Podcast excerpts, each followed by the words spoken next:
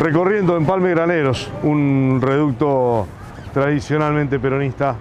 pero un reducto con muchas necesidades, gente que, que, tiene, que es un pueblo dentro de la ciudad, con su propia lógica, un centro comercial que realmente marca el destino de, de la zona y en donde hay que trabajar mucho, donde se pide seguridad fundamentalmente los vecinos y en eso estamos trabajando.